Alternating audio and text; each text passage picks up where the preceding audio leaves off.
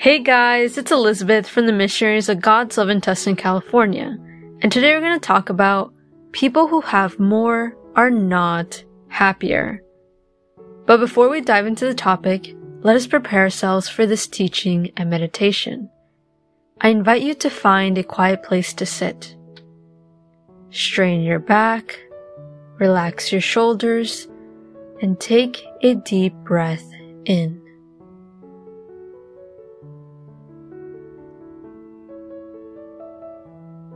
Invite the Holy Spirit to come to you.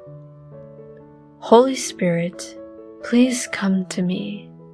Show me how to live, act, feel, and think whatever you want, Lord. And thank you for listening to my prayer.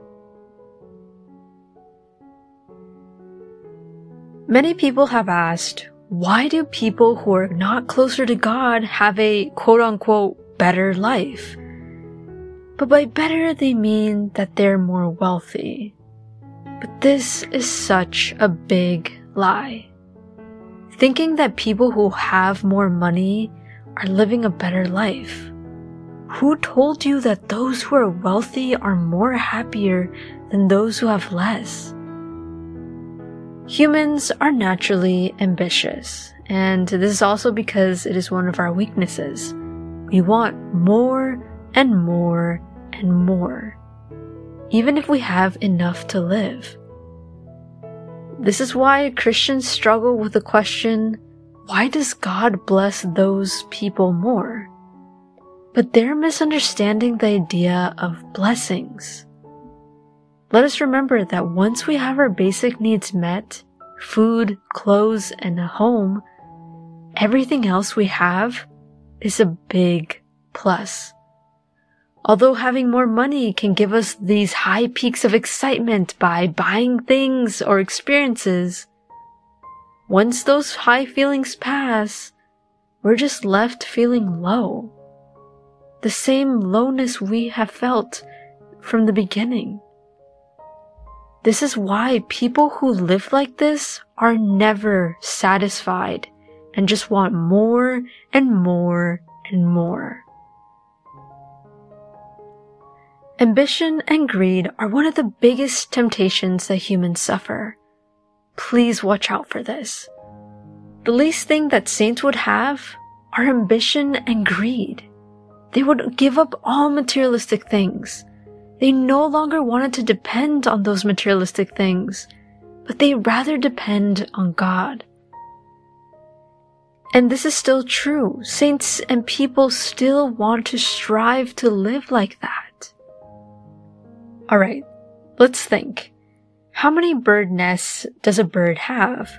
If a bird wanted, they can have multiple nests at different places, at different cities, mountains, valleys, and trees. They could have a nest wherever they want. And yet, they only have one nest. So why are we so ambitious?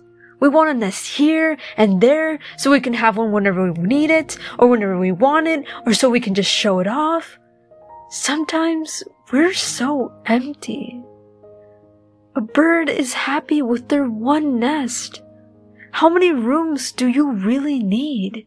Especially if it's just for one, two, three, or four persons. How much water does a deer drink at a river? They only drink what they need. How much grass does a cow eat? Again, they only eat what they need for that day. Neither of them accumulates more than what they need, and none of them competes with one another so they have more. Don't you think that we could learn from God's creation? Look at how Jesus lived, the Son of God. He could have been a multi-millionaire king, the most wealthiest king ever. Yet, he chose to be born in a barn among animals. And that was enough for Jesus. Joseph and Mary were happy not because of the birthplace, but because of the visitors. Please keep this phrase in your mind and throughout your life. It's not where you live that makes you happy, but it is the people who make you happy. You can have a castle, but be lonely, have terrible company, or you yourself might be unhappy or have negative thoughts. Or you can live in a small house filled with people who love you. Where would you rather live? Again, it does not matter where you live, but who you live with. The best company or roommate you can have is Jesus. Try it out and you'll find out. I promise you, Jesus' company is literally the best thing in this world. I know it because I've heard it from many people and I'm discovering it myself. And if God allows you to have more than what you need, that's good, but it's not for you to just show off. Let us not be like that rich person in Luke. That rich man that just wanted to have more and more. If God gives us more than what we need, it is so that we can share our wealth to those who need it. We need to share the goods that God has given us. Let us read the parable that we were referring to in Luke. Luke 12 verses 16 through 21 reads, Then he told them a parable, saying, There was a rich man whose land was very fertile and productive. And he began thinking to himself, What shall I do, since I have no place large enough in which to store my crops? Then he said, This is what I will do. I will tear down my storehouses and build larger ones, and I will store all my grain and my goods there. And I will say to my soul, Soul, you have many good things stored up, enough for many years. Rest and relax and eat, drink, and be merry. Celebrate continually. But God said to him, you fool! This very night your soul is required of you, and now who will own all the things you have prepared?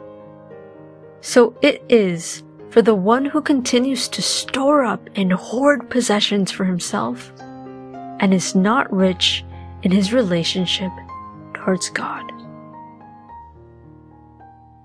After reading this Bible phrase, let's ask ourselves, do we really want to have more materialistic things? No. Let us ask God to only give us the necessary things we need in our lives. Instead, let us want more from God and His love and His Spirit. Continue meditating on this topic and tell God, Speak to me, O Lord for your servant is listening.